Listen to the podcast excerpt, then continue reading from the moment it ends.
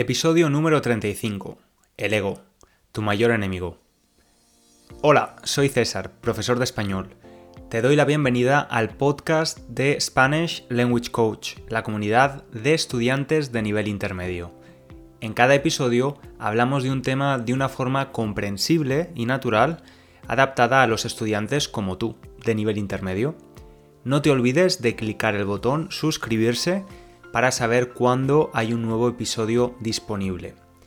También puedes leer gratis la transcripción de los episodios en www.spanishlanguagecoach.com. Además, si quieres continuar en contacto con español comprensible, te espero en la cuenta de Instagram Spanish Language Coach, donde puedes continuar aprendiendo y ver cómo lucho contra mi personalidad introvertida. Recuerda también que si estás escuchando este podcast desde iTunes o cualquier otra plataforma donde se puedan escribir comentarios, por favor escribe un pequeño comentario porque es una gran ayuda. Ahora sí, empezamos.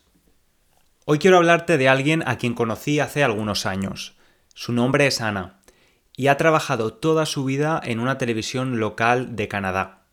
Es una mujer increíble es de ese tipo de personas que no sabes por qué, pero tiene un magnetismo especial. Los años de experiencia en la televisión la han convertido en una gran comunicadora, elocuente, articulada, en resumen, una persona difícil de olvidar. Ana, además de su pasión por su trabajo, también ama profundamente España y la cultura española. De hecho, viajaba a España frecuentemente, a pesar de la distancia que separa Canadá y España, ella siempre intentaba ir un par de semanas por año. Conocía España mejor que muchos españoles, ya que cada vez viajaba a una región diferente para disfrutar de la gastronomía, arquitectura y cultura popular tan diversa que el país ofrece. Finalmente, cuando ella y su marido se jubilaron, se retiraron, decidieron que era momento de ir a España de forma semipermanente y pasar el mayor número de meses posibles allí. Compraron una casa en Madrid, sin duda la ciudad favorita de ambos, de los dos. Ana nunca había estudiado español, aunque tenía nociones básicas gracias a haber pasado la mayor parte de sus vacaciones en España. Ahora que tenía tiempo y además vivía en el país, era el momento perfecto para aprender español. Sin embargo, Ana se encontró con un enemigo inesperado. Ahora que estudiaba español de una forma estructurada y con la ayuda de un profesor, se dio cuenta de que no era tan fácil como parecía. Digo, se dio cuenta. Darse cuenta de algo es ser consciente de algo. No tenía un problema con sus capacidades, sus habilidades, ella estaba acostumbrada a aprender cosas nuevas, pero no estaba acostumbrada a, como decía ella, sentirse estúpida todo el tiempo. Ana sufría una frustración constante al cometer los mismos errores una y otra vez, y al no poder expresarse tan bien como lo hacía en inglés. Repetía constantemente, me siento como una niña de cinco años hablando español, me siento ridícula. Como habrás podido adivinar, el enemigo de Ana no era una falta, una necesidad de motivación o una falta de constancia. Su mayor enemigo ella era misma, o mejor dicho, su ego. Más tarde te contaré cómo acaba la historia de Ana y su español. Ahora quiero que hablemos de su enemigo, el ego. Una palabra de solo tres letras. Ego. Es la responsable de los mayores conflictos con nosotros mismos y probablemente también ha sido responsable de los mayores conflictos en el mundo. Hoy vamos a hablar del ego. Como probablemente sabes, ego significa yo en griego. La primera vez que me interesé por este término fue después de leer un libro hace 10 años. El título del libro es El principito se pone la corbata, de Borja Vilaseca, un autor español. Este libro es una fábula sobre el crecimiento personal y cultura empresarial, cultura de empresa. Uno de los temas de los que habla es del ego, y leer sus páginas hizo clic en mi mente. Quiero compartir contigo algunas de las reflexiones más interesantes y descubrir por qué el ego es el gran enemigo de una persona que está aprendiendo un idioma. Entonces, ¿qué es exactamente el ego? Si buscamos en el diccionario, una de las definiciones de ego es exceso de autoestima. La autoestima es la valoración que tenemos de nosotros mismos. Vamos a verlo desde otras perspectivas. Vamos a ver el ego como lo que comúnmente llamamos personalidad. Lo que creemos que somos, cómo nos definimos. En realidad, el ego no es lo que somos, no es nuestra verdadera esencia. Esto lo veremos después. El ego es también un mecanismo de supervivencia emocional. Los humanos nacemos con un mecanismo de, supervivencia físico, pero también emocional. Los humanos tenemos conciencia de nosotros mismos, y eso es un gran tesoro, un gran regalo. Ser conscientes de nuestra existencia hace que podamos tomar decisiones y moldear, crear nuestra vida. Pero esta conciencia también provoca la necesidad de tener un mecanismo de supervivencia emocional controlado por el ego. Este mecanismo nos protege cuando nos sentimos vulnerables. Esa es su principal función. Cuando somos niños, necesitamos la protección física y emocional de nuestros padres o tutores, pero incluso con la protección de estos adultos es inevitable que en ocasiones, en este primer periodo de nuestra vida, suframos pequeños traumas que nos hacen sentir vulnerables. Empezamos a entrar en contacto con sentimientos nada cómodos como el abandono, el miedo, la tristeza o la vergüenza. La vergüenza es ese sentimiento tan incómodo que nos hace sentirnos ridículos o a veces humillados. ¿Tú te acuerdas de la primera vez que sentiste vergüenza? O mejor dicho, de la primera vez que fuiste consciente de esa sensación? Esta misma pregunta, esta cuestión, me la hicieron haciendo terapia. Después de un tiempo de reflexión, me llegó un recuerdo bastante vivido de un día de playa y respondí a la psicóloga. Yo tenía cuatro o cinco años y estaba jugando en el agua. No llevaba bañador, estaba completamente desnudo, sin ropa, y tampoco me preocupaba. Para mí era normal estar en la playa sin bañador. Es bastante frecuente en España que los niños pequeños se bañen sin ropa. El caso es que había un grupo de niños a mi lado, un poco más mayores, y empezaron a reírse de mí porque estaba desnudo. Me señalaron con el dedo y experimenté de forma consciente lo que era la vergüenza. No entendía por qué se estaban riendo, pero sabía que había algo con estar desnudo en la playa, con mostrarse completamente desnudo, que no era correcto, que no estaba bien. Desde aquel día, cada vez que iba a la playa, usaba bañador, claro. Este tipo de experiencias, como la que acabo de contar, hace que poco a poco adquiramos valores, creencias, ideas que no vienen de nosotros, sino de nuestros padres, de la sociedad, del mundo que nos ha tocado vivir. Poco a poco identificamos todos estos valores, creencias, ideas y experiencias como algo nuestro y empezamos a definir nuestra personalidad, aunque en realidad estemos hablando de ego. Antes decíamos que ego viene del griego. La palabra persona viene del latín y significa máscara. Cuando usamos una máscara, estamos cubriendo, escondiendo nuestra verdadera cara. Y es eso precisamente lo que hace el ego o personalidad, cubrir nuestra verdadera esencia, lo que de verdad somos. Usamos una máscara y nos justificamos con nuestra personalidad. Decimos cosas como yo soy muy miedoso, no puedo hablar en público. O yo soy muy poco creativo, no puedo pintar un cuadro. Desde nuestro ego o personalidad estamos en una posición cómoda, segura, estamos protegidos porque tenemos justificación cuando no queremos hacer algo, porque nuestra personalidad no es compatible con esa acción. Al mismo tiempo, sentimos una gran insatisfacción porque el ego nos limita.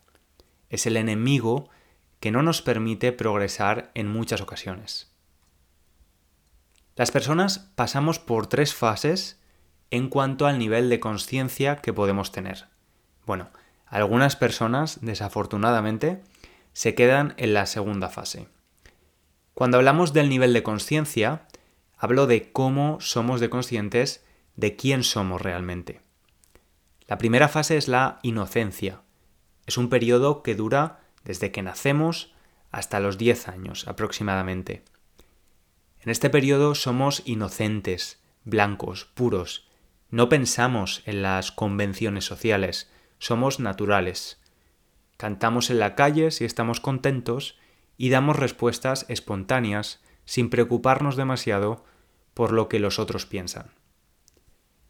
Un poco más tarde, en la adolescencia, entramos en la segunda fase, la ignorancia todos esos valores, creencias, convenciones sociales que hemos adquirido están más presentes que nunca. Cuando somos adolescentes, o cuando estamos en la edad del pavo, sí, del pavo, de Turkey Age, en esta etapa queremos sentirnos aceptados y formar parte del grupo, y nos preocupa la imagen que proyectamos a los demás, a veces de forma exagerada. Por último, llegamos a la tercera fase, la sabiduría. Es una fase de cuestionamiento. Nos empezamos a cuestionar quién somos. También nos cuestionamos si en lo que nos hemos convertido o toda la información adquirida en los años en el pasado tiene sentido para nosotros, si nos sirve. Es un momento de ruptura en muchos casos. Yo me considero muy afortunado por la educación en valores que he recibido pero no todos los valores que adquirí de mi familia son válidos en mi vida actual. Soy una persona independiente a mi familia, con experiencias diferentes y además vivo en un mundo diferente. En muchos casos se trata de hacer lo contrario a aprender, es decir, desaprender. ¿Qué funciona para nosotros y qué no? Este último proceso no es fácil, de hecho es muy incómodo, supone quitarnos la máscara y confrontar situaciones que no nos gustan e incluso la oposición de personas que no nos admiten como realmente somos. Por supuesto también tiene un gran beneficio, sentirse libre, la libertad de ser. Bueno, ahora que ya sabemos qué es el ego y cómo funciona, vamos a ver por qué es el gran enemigo de un estudiante de idiomas como tú y como yo. John Fotheringham, lingüista y experto en la enseñanza del japonés, dice que el ego es el enemigo en tres maneras diferentes. La primera manera es que el ego hace que no podamos evaluar honestamente nuestro nivel. Casi siempre hará que pensemos que nuestro español es mucho mejor o es mucho peor de lo que realmente es. En mi experiencia como profesor de español, diría que lo más común es subestimar tu nivel, pensar que es peor de lo que realmente es. Siempre me sorprende que los estudiantes nunca se feliciten por su nivel o por el progreso que han conseguido. Lo habitual es que nos castiguemos pensando no es lo suficientemente bueno. Y te puedo decir que eso lo piensan los estudiantes de cualquier nivel. La segunda manera es que el ego odia los errores. Ya has escuchado muchas veces que los errores son inevitables, forman parte del proceso y nos ayudan a aprender. Al ego no le gusta nada verse expuesto y sentirse vulnerable.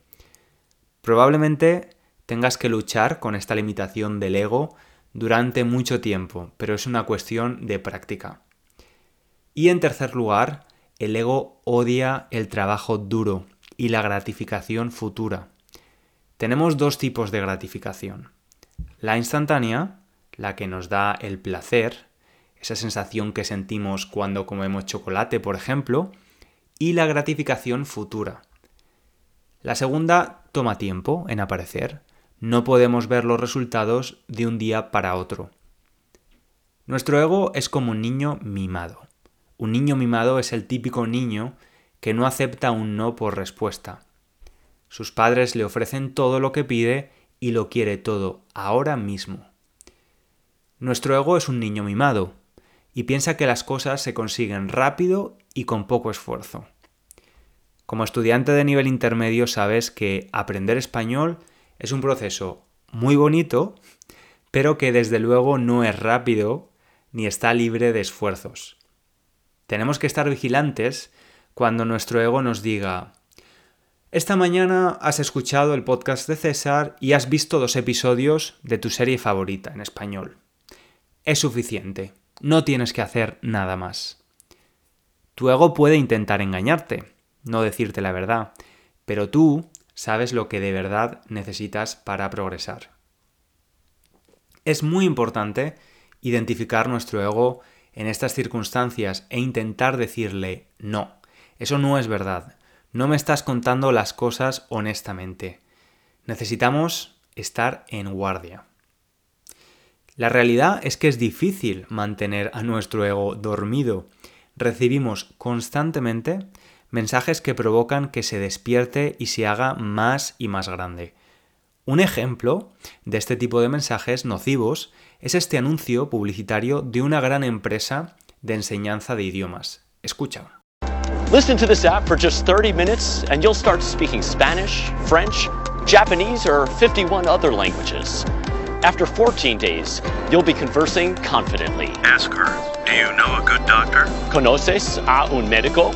After 30 days, you'll be speaking with a near native accent. Continue straight ahead. Siga derecho.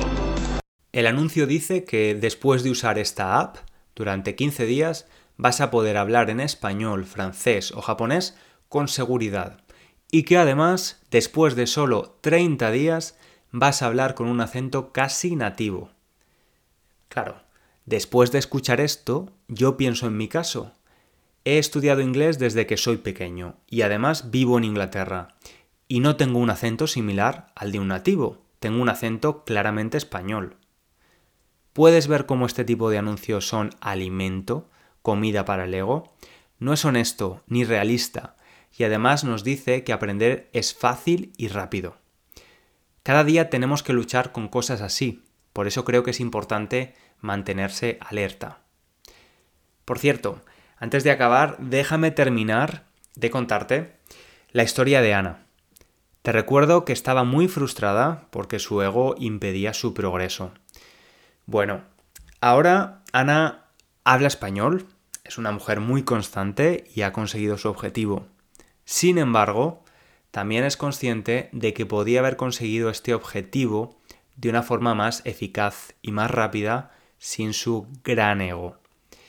El ego no va a hacer que no aprendas español, no lo va a impedir, pero sí que va a provocar que progreses más lentamente, te va a estar limitando constantemente, especialmente a la hora de ganar fluidez y hablar en español. Recuerda, cada vez que te sientas como Ana, cuestiónate, ¿eres tú o es tu ego intentando limitarte? Ahora sí, hemos llegado al final del episodio Espero que lo hayas disfrutado y pueda ayudarte. Yo sigo luchando con mi ego cada día. Al principio del episodio te hablaba de mi personalidad introvertida en Instagram. Por cierto, si te interesa este tema, en el episodio 28 hablamos de la introversión. Te decía, te decía antes que puedes ver en mi cuenta de Instagram cómo lucho contra mi personalidad introvertida esa categoría de persona introvertida que un día alguien o algo me hizo ponerme. Ahora uso Instagram como un método, una cura para las limitaciones de mi ego. Porque puedo ser introvertido, pero yo no quiero que eso sea una limitación para hablar delante de una cámara y enseñar español en Instagram, por ejemplo. Te recomiendo que busques formas de quitarte límites y controlar tu ego. Es mágico. Ahora sí, nos vemos en el próximo episodio. Pasa buena semana y un abrazo muy grande desde Londres. Hasta luego.